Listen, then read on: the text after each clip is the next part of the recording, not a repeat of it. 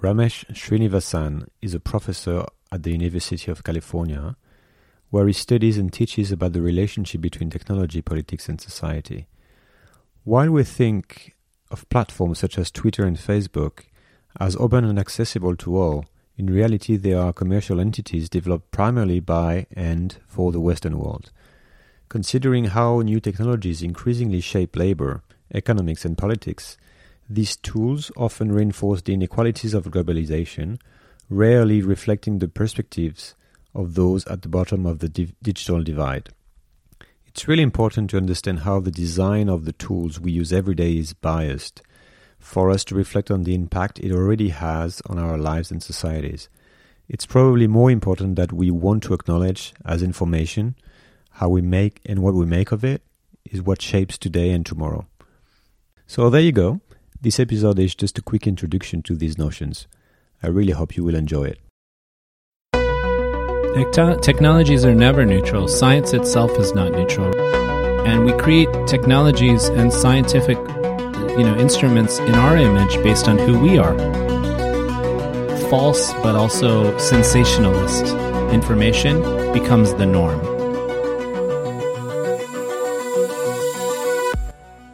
Uh, hello, Ramesh. Hi, nice to meet you. Thanks a lot for taking the time to to come and have some uh, some conversation with me. Um, you know, to give you some some background, you know, I love to understand before anything when I meet someone, you know, I love to understand where people are speaking from. Uh, what are the glasses they they are using to look at the world, right? So on your internet page, it says that you explore technology, politics, and culture across the world. Can you please tell me a bit more about why this exploration is important to you and what it says about your worldview to start with? Oh, we're at a very interesting time right now where um, we see technologies that are created in, a, in very small parts of the world, right? In Silicon Valley, in Seattle, also in China, that are now in the hands of billions of people. So, what that means is when a few people create technologies, right, that become the tools for billions there's going to be questions of how are those tools, how are those systems impacting people's lives in ways that were not anticipated and that are far removed, right? Very different than the lives of those who created those systems. So it's a question um, that I'm super interested in because the internet itself and digital technology and mobiles it's not just about a website it's not just about blockchain it's not just about a you know social media platform it's everything right the the language and the models of digital computation, of AI systems, of data, it's informing the internet everything we know, right? And this is something we all are increasingly realizing from our cities to our objects, even people, you know, in their minds in a way. So this is going to ha- this is having and will continue to have incredibly transformative impacts on our traditional systems of being as human beings our minds, our hearts, our societies, our economics, our politics, but also our cultures and traditions and values. So I'm a former engineer, but I became so interested in this theme in exploring what these technologies mean in the lives of actual people across the world, right? In a real way, like how, how are people actually shaping and being shaped by these technologies and what alternatives might exist for them. Okay. So I'd like to explore, you know, concrete examples on, on how that technology you know is actually impacting society culture and, and governments so, so we can go through maybe these different points um, first you know can we define the type of technology we're talking about because you know technology is such a big word and uh, so what is the tech or the set of tech uh, that is defining the most our times, you know, and shaping the future, and maybe why it's different from the tech before? Yeah, great question. So technology actually can be almost anything, right? It's an expression of the human mind, but it's also an expression of the poetics and the heart. Um, is a term that comes out of Greek, and it's actually a term that Heidegger, Martin Heidegger, said represents uh, not just the cognitive and rational mind, but the poetic and aesthetic mind. So we create technologies of all forms in our image as human beings. Um, so the reason why these technologies that I'm speaking about, specifically the digital technologies, the internet technologies, are so powerful is because they have an incredible ability to spread rapidly and to actually learn from and gather and, in a sense, collect and also, in a sense, surveil people, right? So that means these technologies are very different than traditional technologies, right? So, like the printing press, for example, or the written word, those are technologies as well. But those are technologies where you can author something and it spreads. But in this particular case, we're speaking about technologies that are also learning from you. They're interactive in this way. So they have a capacity built into them that we've never seen before in any kind of technology, right? And that's why this is very powerful. The digital is the brain, it's the machine, it's almost everything, right? It's more than anything, it's kind of a it's a way of informing and infusing logic and value into almost every object and thing. And I'm going to give you some specific examples, I'm sure, in a moment. Yeah. Uh, so we have now over half of the world population on the internet, right? Most of them being also on social media and connecting with the phone every day. So what's going on online it basically is really, as you said, you know, shaping our lives and also how the world functions. So, uh, what is important to understand about how these technology work? You know, where they come from, and and again, like who gets to decide how they're impacting each other? You you mentioned that they all come from the same place, but can we develop on that so yeah. that we're clear on that? Um, so you know what we're seeing is as these te- as technologies uh, leave Silicon Valley and they travel to the far reaches of the world the biases, right? Like the value systems, the ways of not just the business models, but also the like cultural models end up influencing the experiences of people far away in the world. So I'll give you some many examples of this, right? So like one example is in Myanmar, right? Recently. Um, you know, there was like a genocide ring, against the Rohingya yeah. Muslim people, right?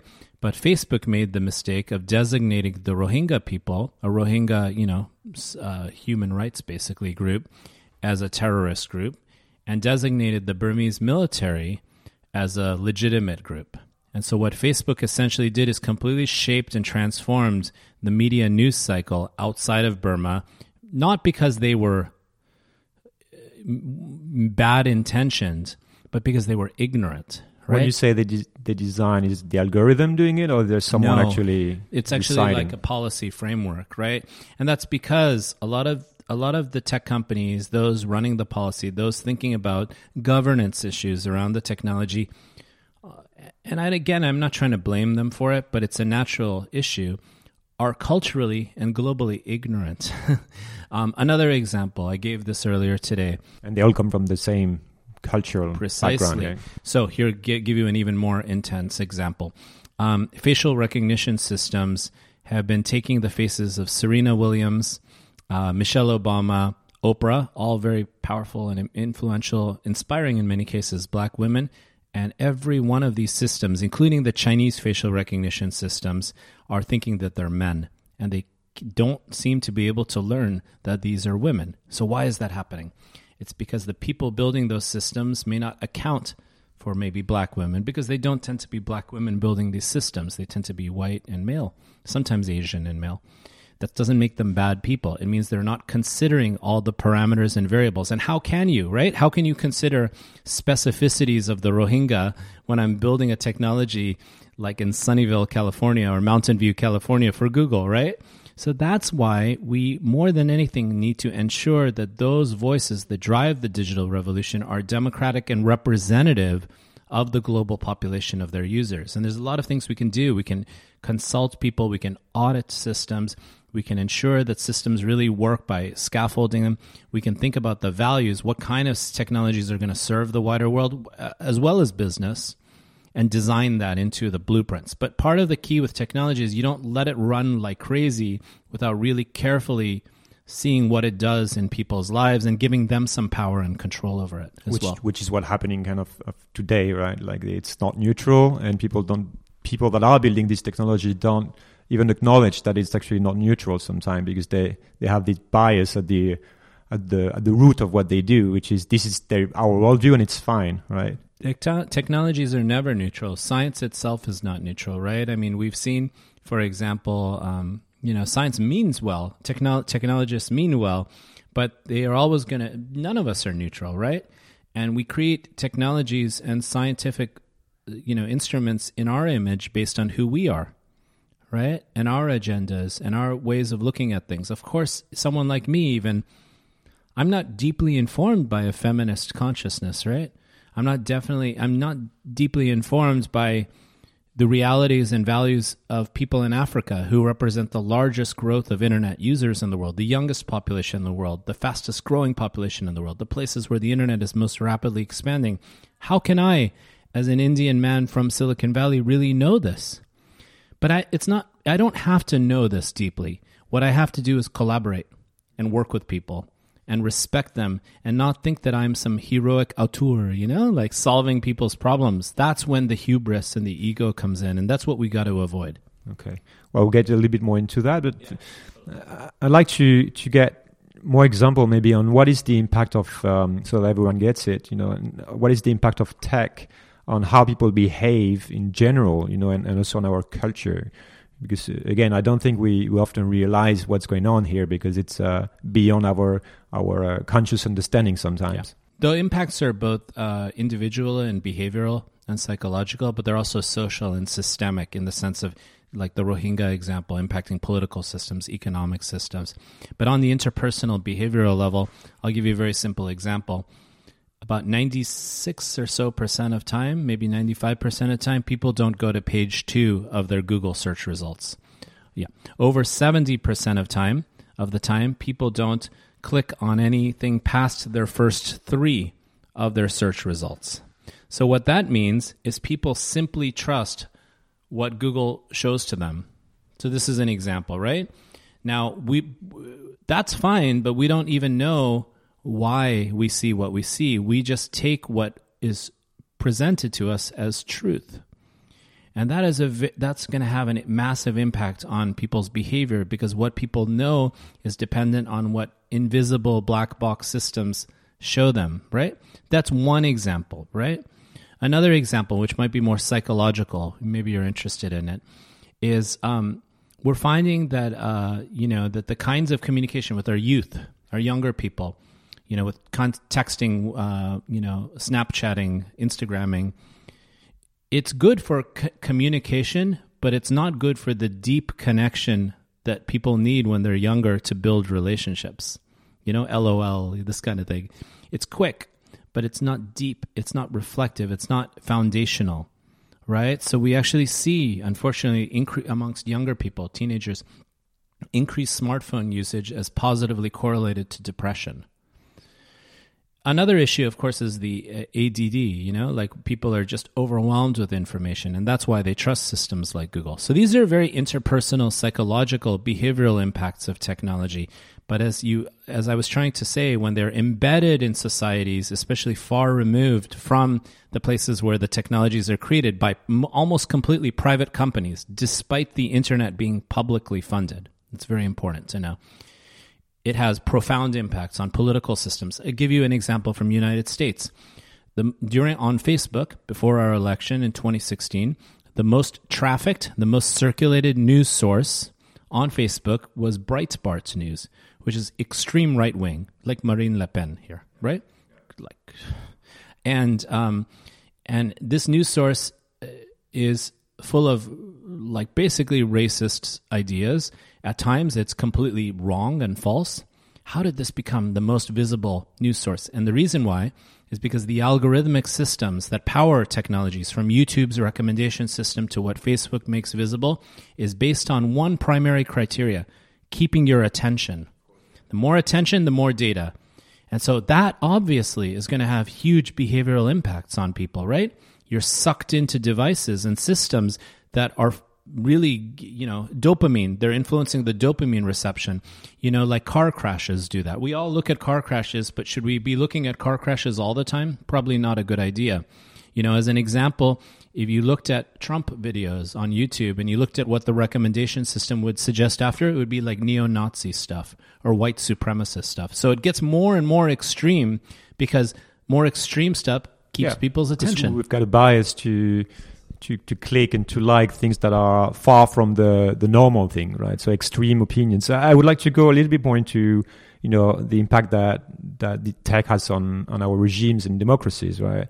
So we've seen uh, that because people live in information bubbles, I just mentioned debates also are getting much more polarized, right? Because that's because exactly what I was just right? about to say. The impact of this YouTube phenomenon is people get more and more polarized. And actually, in reality, we find, including in America, people are actually much more similar. They actually agree on a lot of progressive issues, healthcare, education, these things. But the technologies are amplifying divisiveness and polarization. Yeah, and we already we already see the consequences. You know, it's already here. Like we've seen it in Brazil, we've seen it in the U.S. with Jair the election of Trump. Yeah. yeah. in UK with the Brexit. In, even In India, we see it with Narendra Modi. We've seen this in many places with Brexit, Cambridge Analytica. You know, I, I had a lot of contact with them uh, off the record before, uh, bef- while writing this new book. So there is already kind of a pattern, and that's we're just starting to to, to grasp it, right? To understand the consequences of it. But I mean, what is really going on? You know, what is the impact on on that tech overall is is having on, on democracies, and what are the risks? You know, in not being able to agree on anything, even what's real and what's not, we, because we we to the, we're at that point now. Yes. Well, huge risks, right? Because the foundations of a democracy or a public sphere, right, like is really based on the idea of multiple publics, people from different backgrounds all coming together and openly communicating their voices and their visions. That's what democracy. Democracy isn't just like voting, right? Democracy is about the ability to listen and voice difference, different opinions and come together based on difference.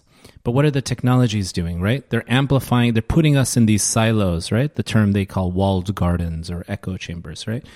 They're actually putting us in worlds where we almost don't experience any reality outside of perspectives that are maybe similar to ourselves or maybe even more extreme than ourselves, right? So this shakes political systems, and this is why misinformation and false but also sensationalist information becomes the norm. Because again, the engineers in these companies and the executives, I highly doubt their goal was to destroy democratic systems.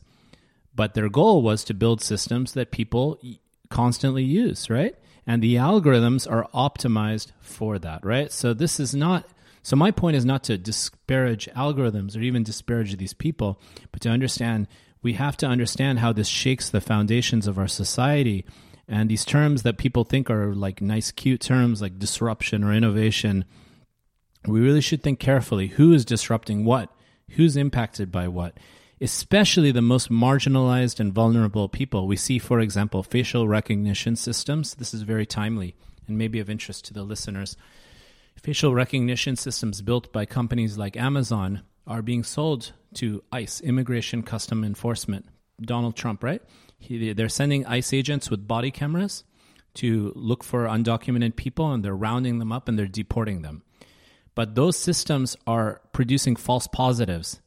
They're identifying people as undocumented who actually aren't because of, again, the bias of how the systems are built and the fact that in America, the mugshots of people are almost always black and brown people. It's like you decide what the present and the future based on, on the past, right? Which is which is never true. Like Minority Report. With the biases, right? Or like I call I have a chapter in my new book called Brave New Digital World Yeah. from Aldous Huxley's Yeah, book, sure. right? Yeah. Um, so then you have artificial intelligence also that's developing and spreading, right? So we will soon have algorithms everywhere running things for us, deciding things for us. Like this is already happening. Like it's helping uh, legal decisions, etc. So uh, There's again, some discussion in the US about po- possibly granting personhood citizenship to AI systems. It's It's- incredible. So, so what are the the risks you know inherent to this new reality? We're starting to to discuss it, but we can go a little bit further. Like, eh, you know, that if we say that technology cannot be neutral and technology will decide, uh, you know, everything, who gets to decide how this algorithm works? You know, and, and what are Almost the nobody. And in many cases, and some of the people I interviewed in Silicon Valley are even telling me that um, they themselves don't really understand why the tech, why the algorithms make the decisions they do. The algorithms are recursive and they're learning from themselves and learning from one another. But there's a huge issue here, which is that these algorithms and AI systems that you just mentioned are invisible and they're embedded. Do you understand that point? So, like in smart cities, Internet of Things, um, in our courtrooms in America, in our policing systems, they are being informed by AI systems that are full of these biases and full of these problems. But we don't, at the, we the public don't even know when we're interacting with an AI system, right?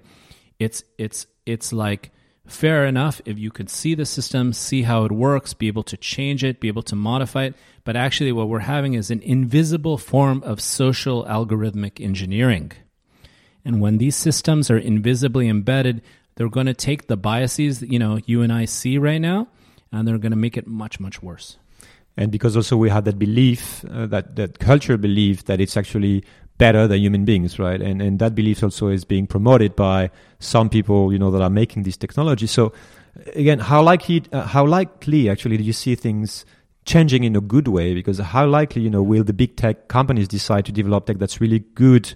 For people and really help people living better lives and society to work better you know? Is, isn't there kind of the structural issue here related to where these people come from the cultural biases but also the business models? Yeah it's the business models as well. And one quick point i want to make is you know people you made a great point in saying that um, people trust engineering engineered systems as somehow neutral or efficient because people treat technology as morally neutral and they see like a racist judge and they say, "Oh, the technology is going to be better." It's the wrong comparison. The question is is not about a racist judge. The question is what's the right kind of justice system and how do we make sure the technologies support that just like the judges should support so that. it's getting right? back to the basic Values. roots you know, basic questions, right? Which yeah, we're not doing. Precisely. And we see this also economically, right? With this massive transfer of wealth. Seven families have equivalent wealth to 3.9 billion people. In America, three families have equivalent wealth to half the population. It's incredible. 195 million. You guys are much better here in Europe. So you guys can lead the way on these issues.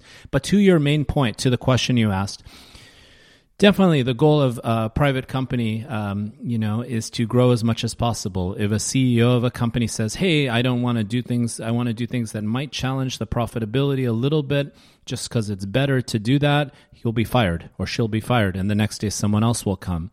So that's why there's a lot of things we can do. We need policy frameworks. We need competitive market alternatives. We need social movements and political movements, and we need more than anything to for people to have this kind of through podcasts like yours which i'm grateful for people need to have this public literacy. They need to be able to stand up and say hey we cannot socially engineer a world that supports the one tenth of the one percent and leaves the rest of us like in the dark right? We see uber drivers for example making four to five dollars an hour one third of a living wage in the us no benefits no unionization. This is the logic of private corporate massive corporate ideology in influencing, I would say even infecting technology. But they can do better, and some of these companies are getting a lot of pushback. Even the employees of these companies are not happy with some of this stuff. So I do have a lot of hope that this stuff can be changed. And I gave a lot of examples today in my talk about that. So please share that with your listeners. Uh, well, and we, we see also what Facebook has been you know facing and how it's being challenged. Uh, yeah. It gives us an opportunity. P- scholars like myself. Remember, I'm a former engineer, but now I'm very much a social scientist and a critic, right? But I'm not a critic who just wants to be negative. I want to talk about what we can do moving forward. Sure.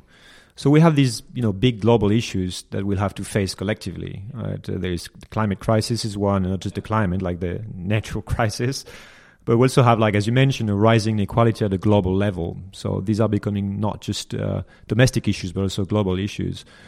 How can, te- can technology, you know, help addressing these issue, these issues when today seems to be reinforcing our, you know, Yeah. these right? Yeah.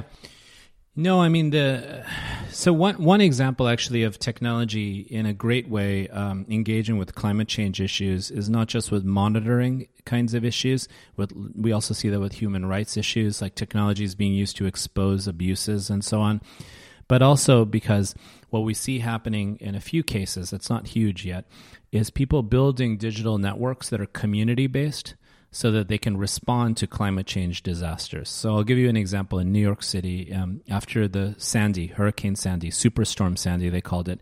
In parts of Brooklyn, they had a network. In Red Hook, it was a mesh network, it was community network that allowed people to figure out how to do relief very quickly right after the storm. They were able to communicate with one another, share resources, identify one another, and that was a local network, right? So, internet networks and global networks can also be supported in this image. But more than anything, we need to let communities take greater power over these technologies. Okay. so that there is yeah, I see where it's going. Like to, to, to finish on that, you know, and what, I'll also say this: Sorry. renewable energy sources and green energy sources are also really important in influencing the technologies of tomorrow. And this is like this thing about this fourth industrial revolution. It's a bit of a buzz term that people are using here at this conference, and last year they used it too. So that's also really important, right? These automation systems, we have to think about the grid and the problem of energy loss and, and climate emissions, uh, you know, carbon emissions. And a lot, we have the green and renewable energy sources, and those are really central to this, to this challenge. And remember, the digital world, there's this myth that it doesn't waste energy. It's ridiculous. So, like, eh, you know, sending an email consumes a lot of energy also because the data on our servers, the, the global internet is a huge energy block, just like blockchain technologies, right? Like Bitcoin mining huge energy effect. So yeah, it's making these people more uh, accountable in somehow and find out ways to you know to, to address these these biases. And to, we need like full stack mentality, right? Like we have to start by thinking about energy itself before we start thinking about hardware, software, interfaces, institutions. It's a full stack issue. Yeah, systemic issue, right? Systemic issue. So, and to end with that question, what can we do at an individual level to improve things? And um, is it about changing our relationship with technology Yeah. to start with? I think I think so. I think it's about mindfulness, right? Like peop being aware that the world that is ordered for you, if you will, like the archaeology of knowledge, like you know Michel Foucault wrote about, like the, that that ordering of the world is not a neutral world, right? And so I think we need to engage with technologies with a little bit of mindfulness. We should see them as tools that are serving private corporate overlords and maybe us in a, in a way. We should take things with a little bit of a grain of salt and we should also trust other sources. We shouldn't just blindly accept the digital world as it's fed to us because otherwise uh, we're breaking apart, we're fragmenting we're fragmenting the best things about us as human beings, which is like compassion, collectivity, cooperation, profit, and and and private um, value is fine, but it shouldn't come at the cost of our basic humanity. And that's really what I was trying to say today. Like, it's time to really restore and focus on humanity, human values, the best of us as humans, and make sure these technologies serve that. I have no problem with any technology. I'm you know, agnostic about technology. But we have to first and foremost remember techne, right? It starts with this expression of the human. Humans create these technologies. They don't create us, right? It's not Terminator yet. so put the human in the center again. human in the center. Thanks all for your time, Ramesh. Oh, I really enjoyed it. Thank you. Thank you for having me.